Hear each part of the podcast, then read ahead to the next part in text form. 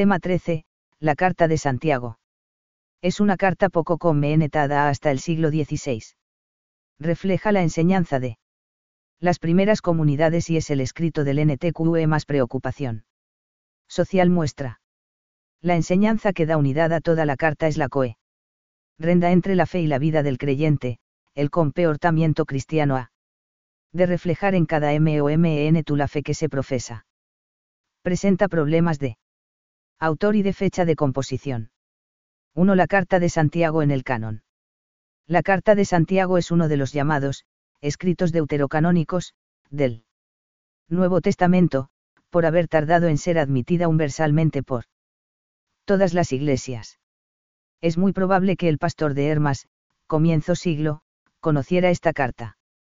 Orígenes, K 185 a 254, es el primero que la cita.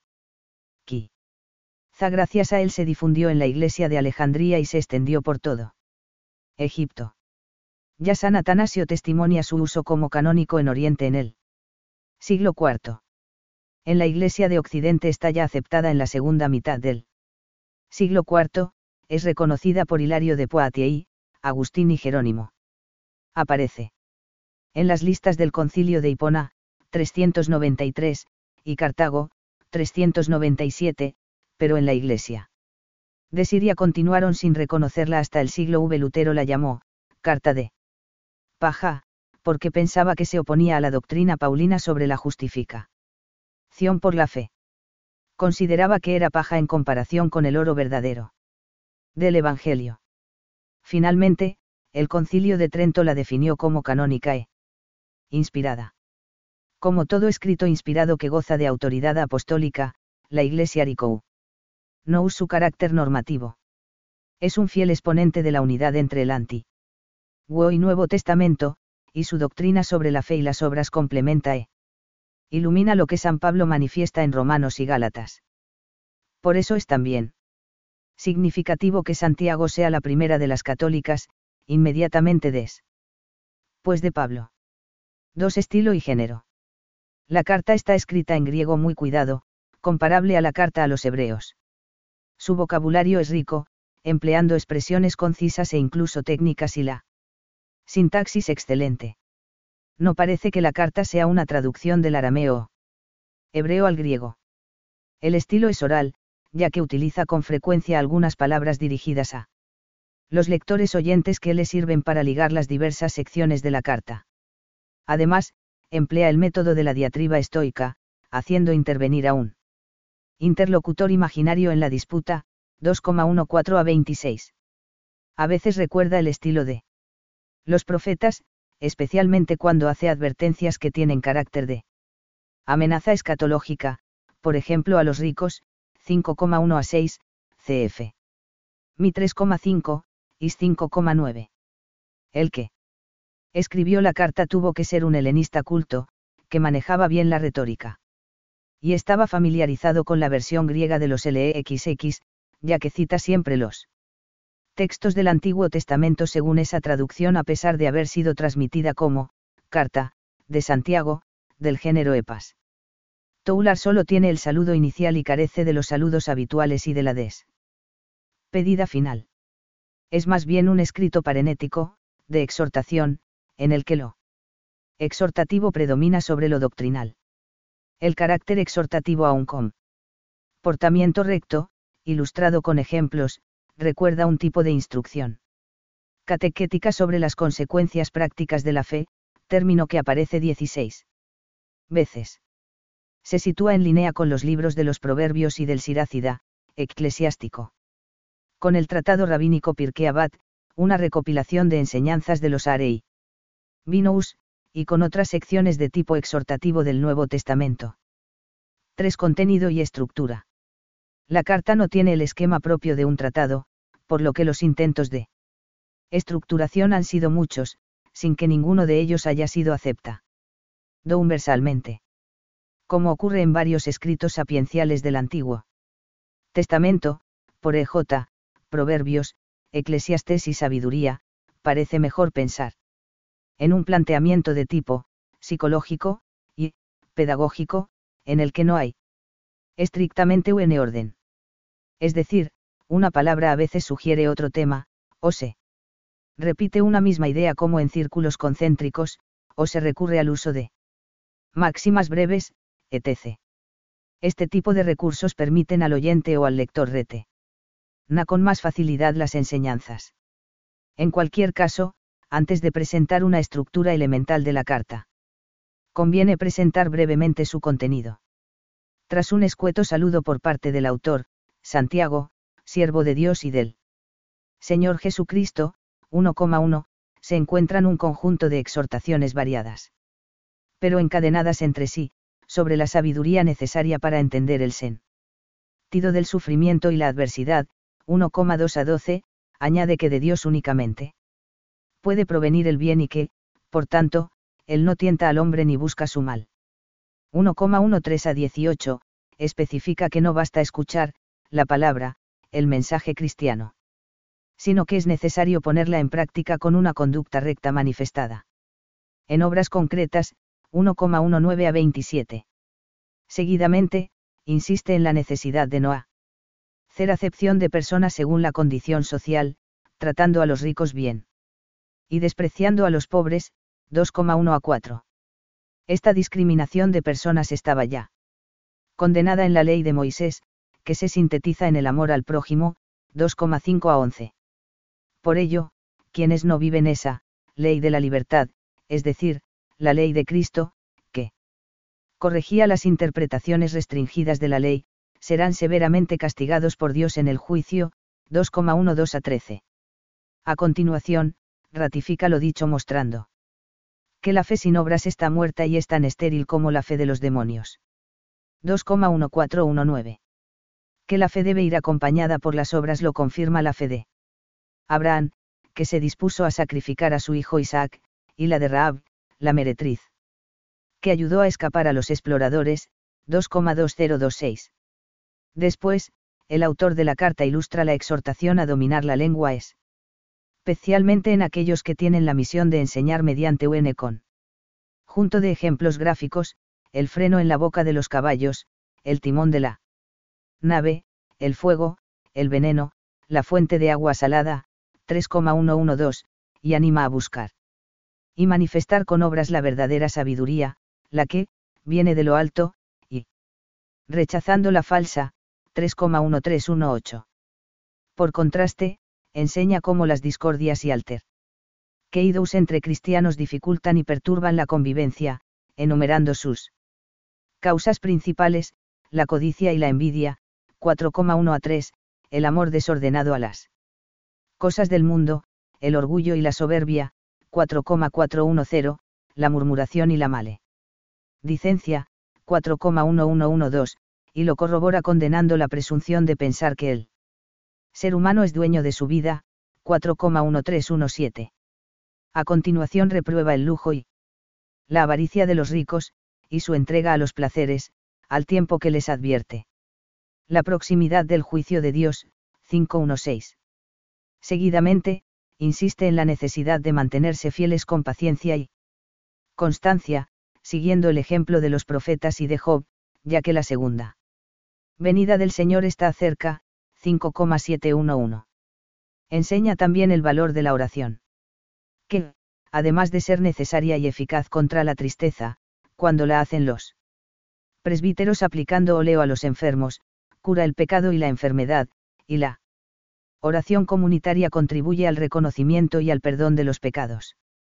El poder de la oración está confirmado por la oración de Ilaías, 51318. Por último, recomienda la solicitud que los cristianos han de tener unos por otros. 25,19. A la luz de este contenido, se podría estructurar la carta del siguiente modo. Y saludo inicial, 1,1. Dos primera sección, 1,2 a 2,13 Necesidad de la sabiduría para que no haya ariupi. Turas entre lo que se recibe de Dios y lo que se refleja en la vida práctica. 3 segunda sección, 2,14 a 26 La fe que no se traduce en obras está muerta. 4 tercera sección, 3,156 La conducta desviada no puede compaginarse con la profesión de fe cristiana. 4 cuarta sección, 5720 Exhortación a la fidelidad mediante la oración y la preocupación por los demás cristianos. 4 destinatarios. La carta va dirigida, a las 12 tribus de la dispersión, diáspora, 1,1, con. Esta expresión se designaba a los judíos que vivían fuera de Palestina, en tie. Ras de gentiles. Pero las referencias explícitas a Jesucristo, 1,1, 2,1, la alusión al hermoso nombre, 2,7, y a la parusía del Señor, 578, y las exhortaciones morales relacionadas con las que hizo Jesucristo, sobre todo en el Sermón de la montaña, MT 5 a 7, muestran que los destinatarios eran cristianos, probablemente provenientes del judaísmo y residentes fuera de Jerusalén, pues también ellos son depositarios y herederos de las promesas patriarcales y p. Regrinan en tierra extraña mientras están en esta vida. Igualmente, la primera carta de Pedro va dirigida, a los que peregrinan en la dispersión, diáspora. 1p11. De las circunstancias que motivaron este escrito, apenas se conoce más de lo que la misma carta nos aporta, a saber, que en aquellas comunidades cristianas estaba aflorando una serie de defectos que amenazaban su buena marcha. Casi todos los desórdenes denunciados se refieren al comportamiento de unos. Con otros, la murmuración, 5,9, la celotipia y las rencillas, 3,14 a 16, 4,1 a 3, la maledicencia, 4,11, etc., y muy especialmente las desavenencias entre pobres y ricos. Contra esto se escribe con dureza, 2,1 a 13, 5,1 a 6, haciéndoles ver que no pueden desentenderse de los más desheredados, pensando solo en el propio provecho. En definitiva, los destinatarios podrían ser comunidades cristianas, en su mayoría judeocristianos, aunque también podría haber cristianos provenientes del paganismo, evangelizadas desde Jerusalén y con gran veneración por Santiago. Hay quienes piensan que fue dirigida también a Roma, pues es probable que esta ciudad fuera evangelizada desde Jerusalén. Se enviaría allí para corregir malas interpretaciones de la carta de Pablo a los romanos. 5. Autor y fecha de composición. La carta comienza con una presentación escueta del autor, Santiago, Sir. Viou de Dios y del Señor Jesucristo, 1,1. Del resto de la carta apenas pueden deducirse más datos personales del autor, excepto que se incluye entre los maestros, 3,1, que, como tal, enseña con autoridad, 1,13 a 18, 3,13 a 18, amo. Nesta severamente, 1,21-25, 4,13 a 17, y recrimina, 4,1 a 10, o amenaza, 5,1 a 6, a sus lectores. Se trata, por tanto, de alguien conocido y de prestigio entre los primeros cristianos, de nombre Santiago. 5.1. Autor. Teniendo en cuenta que se trata de un personaje famoso y dotado de autoridad, se piensa con razón que debe ser alguno de los Santiagos que se nombran en el Nuevo Testamento. Lo más probable es que este Santiago haya que identificarlo con Santiago el, hermano del Señor, es decir, un pariente de Jesús. Así le llama San Pablo, con quien se encuentra en Jerusalén tras su conversión, GEI 1,19, y menciona más tarde junto con Pedro y Juan, GEI 2,9.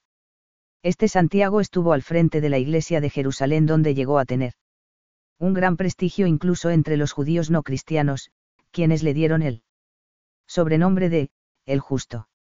A él se le apareció el Señor resucitado, 1 CO 15,17. Fue martirizado hacia el año 62 DC por instigación del sumo sacerdote Ana. No 2, Flavio Josefo, Antigüedades Judeícas 29.1, Eusebio, Histoua Eclesiástica.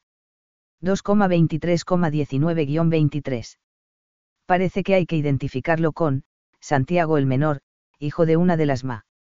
Rías presentes en la crucifixión de Jesús. Marcos escribe que en el Calvario estaban María Magdalena, María, la madre de Santiago el Menor y de José, y Salomé. 15,40. También sería el mismo que se menciona entre los hermanos de Jesús. Con José, Simón y Judas, MT 13,55, M 6,3. La tradición, San Jerónimo, y después con el otros muchos, lo ha identificado. También con Santiago el de Alfeo, uno de los doce apóstoles, MT 10,3, M 3,18. LC 6,15, HCH 1,13. Así se ha transmitido en la tradición católica. Sin embargo, esta identificación no es unánime. No se puede excluir que el autor sea alguien que se sirve de la autoridad de Santiago cuando éste ya había muerto. En cualquier caso, es innegable que el carácter eminentemente pastoral de la carta aboga por un autor responsable.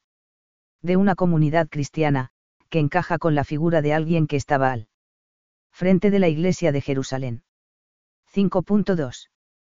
Fecha y lugar de composición. Resulta muy difícil precisar cuándo pudo ser escrita. Las fechas que se han propuesto van desde el año 48 hasta principios del siglo II, según se entiende. Da que el autor de la carta fue el Santiago el, hermano del Señor, Owen Edis.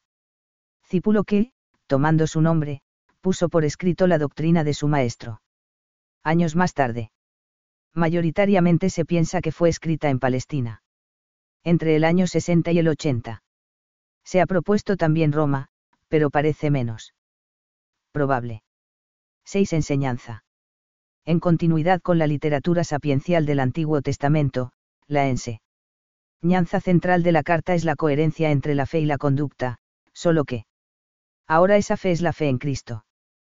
Tiene una finalidad eminentemente moral, por lo que abundan las exhortaciones y advertencias, y presenta una gran cercanía. Con varias secciones del Evangelio de Mateo, ver preguntas 1 y 2 del ejercicio. 3 al final del tema. 6.1. La sabiduría del cristiano, una fe manifestada en la conducta. En la historia de Israel, el tema de la verdadera sabiduría había adquirido un gran protagonismo sobre todo cuando la fe del pueblo elegido entró en confrontación con el mundo griego. La literatura de ese tiempo, eclesiástico. Sabiduría, enseñaba que la sabiduría divina debía armonizarse con la fe y la razón, llevando consigo el juicio recto sobre la conducta humana. Ser sabio. Significa creer en el único Dios y comportarse de acuerdo con esa fe.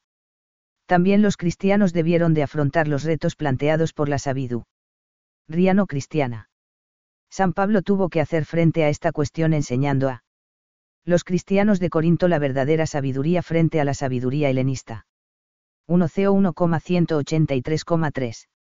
Y la primera carta de Pedro, con la que la Carta de Santiago presenta numerosos puntos de contacto, aborda el mismo problema. A. La verdadera sabiduría. Santiago, en conformidad con la tradición sapiencial, enseña que el cristiano debe comportarse conforme a la sabiduría, que viene de lo alto, 3,17, es decir, la sabiduría que procede de Dios, pues es Él el único que la puede otorgar. Gar, 1,5.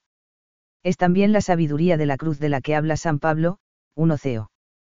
1,17 a 18, ya que al cristiano no se le ahorra el sufrimiento, 1,2.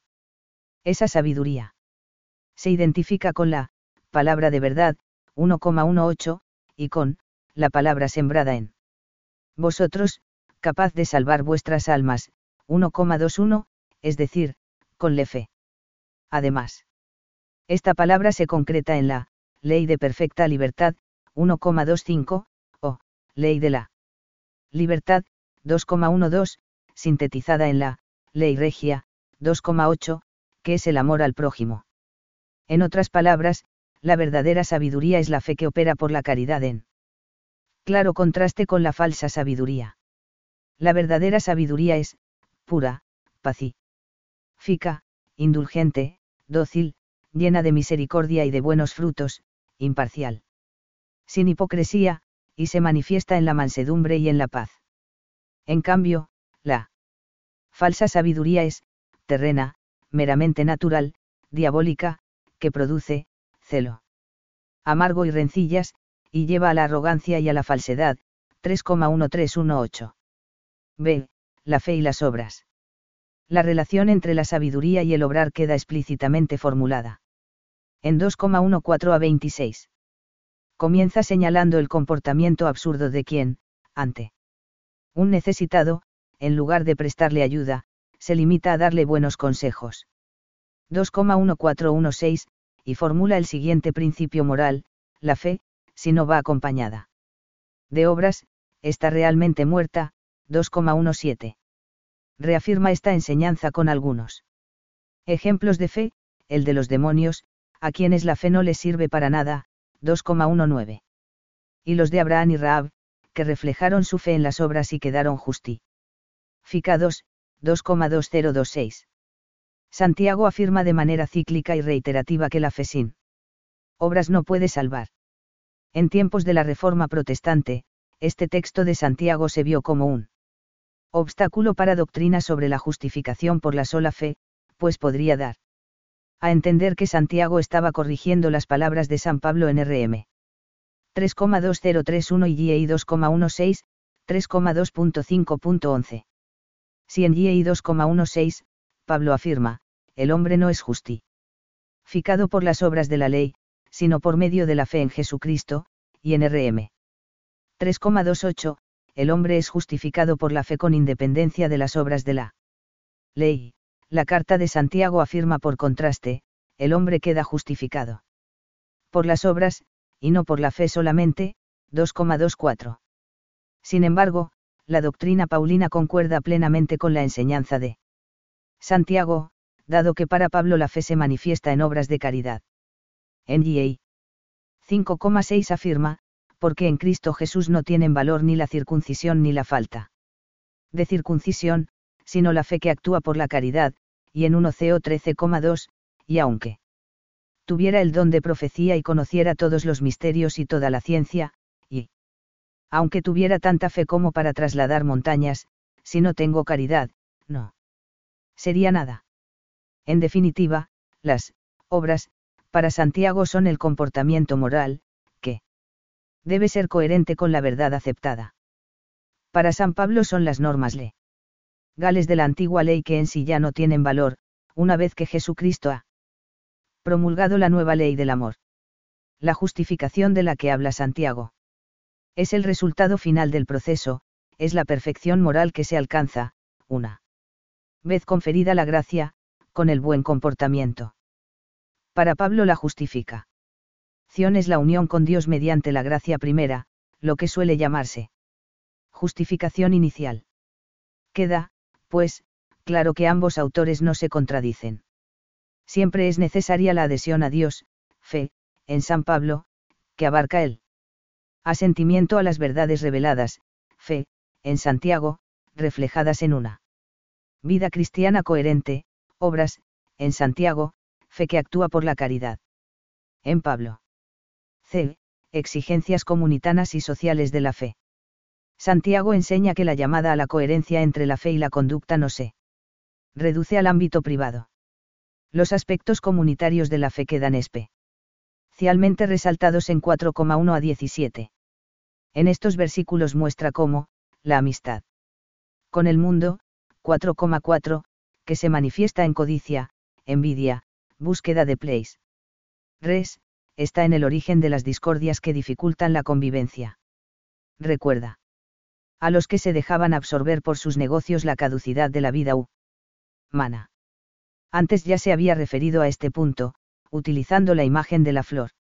Del heno, 1,911, ahora lo hace con la de la fugacidad del vaho, de la neblina. 4,14, muy utilizada también en la Biblia, JIB 7,7 a 16, Sal 102,4, SB 2,4, etc. Como en otras ocasiones, 1,12, 2,13, 3,18, Santiago concluye la enseñanza con un aforismo general sobre la necesidad de manifestar con obras la fe, el que sabe hacer el bien y no lo hace, comete pecado, 4,17. Con todo, una de las amonestaciones más severas de la carta es la dirigida contra los ricos que por su soberbia, vanidad y avaricia se entregan a sus pía. Ceres y maltratan a los pobres, herederos del reino que prometió a los que le aman, 2,5. En 2,1 a 7 Santiago muestra que es incompatible la fe con la acepción de personas según su riqueza. Más adelante, advierte a los ricos que su riqueza está podrida, sus vestidos consumidos por la polilla, y su oro plata están enmohecidos, 5,2 a 3. Con un tono que recuerda a los profetas, Is. 3,13 a 26, Am 6,1 a 7, Mi 2,1 a 4, les advierte de la proximidad del juicio de Dios. Entre los abusos que cometían esos ricos se incluía el fraude en el salario de los trabajadores, el salario que habéis defraudado a los obreros que segaron. Vuestros campos, está clamando, 5,4, se trata una injusticia condenada se veí. Ramente en el Antiguo Testamento, cf. LV 19,13, DT 24,14 a 15, Mi 3,5, etc., como uno de los pecados que, claman al cielo. 6.2. El sacramento de la unción de los enfermos. En el contexto de la necesidad de la oración y la preocupación por los otros. Cristianos, Santiago escribe, ¿está enfermo alguno de vosotros? Que llame. A los presbíteros de la iglesia, y que oren sobre él, ungiéndole con óleo en él. Nombre del Señor. Y la oración de la fe salvará al enfermo, y el Señor le hará levantarse, y si hubiera cometido pecados, le serán perdonados. Esti 5,14 a 15. En los debates contra la reforma sobre el número de los sacramentos, el con Cilio de Trento, sesión 14, cap 1 a 3, canones 1 a 4, DS 1695 a 1700, 1716 a 1719. Acudió a este texto para definir que la unción es uno de los siete sacramentos instituidos por Cristo y que fue promulgado por Santiago. También afirma el concilio que por, presbíteros, no se debe entender a, los mayores en edad, o los principales del pueblo, sino a, los obispos, o los sacerdotes.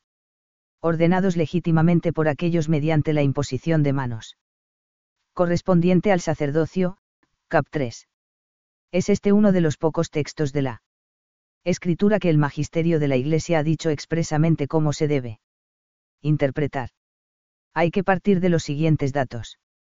1. Jesús envió a los doce a curar enfermos, habiendo llamado a sus doce discípulos, les dio potestad para expulsar a los espíritus impuros y para curar todas las enfermedades y dolencias, MT 10,1. 2. El aceite de oliva se utilizaba en la antigüedad para usos médicos, CF. Is. 1,6. Heridas. No, suavizadas con aceite, punto, siendo famoso el aceite de GA. LAD, CF. YIAR 8,22 la alusión a la unción con aceite con fines sanadores también. Se encuentra en M 6,13, los doce, expulsaban muchos demonios, y ungían. Con óleo a muchos enfermos y los curaban. 3. Los apóstoles Pedro y Pablo curaron, HCH 3,6, 5,15, 14,8 a 10, 28,8. Además, sabemos que en la década de los 50 en la iglesia de Corinto había quienes a habían recibido del Espíritu el carisma de curar, 1 CO 12.928.30. Y en el último tercio del siglo I, en el desarrollo de la estructura de la Iglesia, los que eran designados o seleccionados como presbíteros, 1 TIEM 5,17, en la comunidad. Asumieron algunas de las funciones que tenían los que habían recibido caris. Más. Así las cosas, es lógico pensar que la indicación de STI 5,1415 sea una continuación de lo que Jesús ordenó. Esto es lo que significaría, en el nombre del Señor, donde, Señor, se refiere más probablemente a Jesús que a Dios Padre. En los Evangelios y Hechos hay referencias a exorcismos y curaciones en nombre de Jesús, MT 7,22, Le 10,17, Me 16,17, HCH 3,6, 4,30, 16,18. Es decir, Santiago. Nos dice que en aquel tiempo se consideraba la oración sobre el enfermo y la unción para su curación por las autoridades reconocidas, llamados, presbite. Ros, una acción sagrada que continuaba lo que Jesús había hecho. Las palabras de 5,15, la oración de la fe salvará al enfermo, y el Señor le hará levantarse, y si hubiera cometido pecados, le serán perdonados, se deben entender según la comprensión veterotestamentaria del pecado como raíz y causa de la enfermedad. Por eso en el AT se exhortaba a visitar a los enfermos. Y a rezar por ellos, Sal 35,1314, Si 7,39, 35, 39,9 a 15. En el contexto de las numerosas curaciones que realizó Jesús, la expresión, tu fe te ha salvado. Me 5,34, 10,52, significa que la persona era curada de la enfermedad y recibía el perdón de los pecados, me 2,5 a 12. En la carta de Santiago se dice que, la oración de fe salvará al enfermo, en un doble sentido, le hará levantarse de la cama y le perdonará sus pecados. Las palabras de 5,16, así pues, confesaos unos a otros los pecados, y rezad unos. Por otros, para que seáis curados, no son fáciles de relacionar con lo anterior. Quizá haya que entender que, junto a la especial acción sagrada para curar Yeili, sada por los presbíteros, existía también había una confesión de los pecados ante la comunidad, una oración y curación. La Didache 4,14 instruye, debes confesar tus ofensas en la iglesia, y no acercarte a la oración con mala conciencia.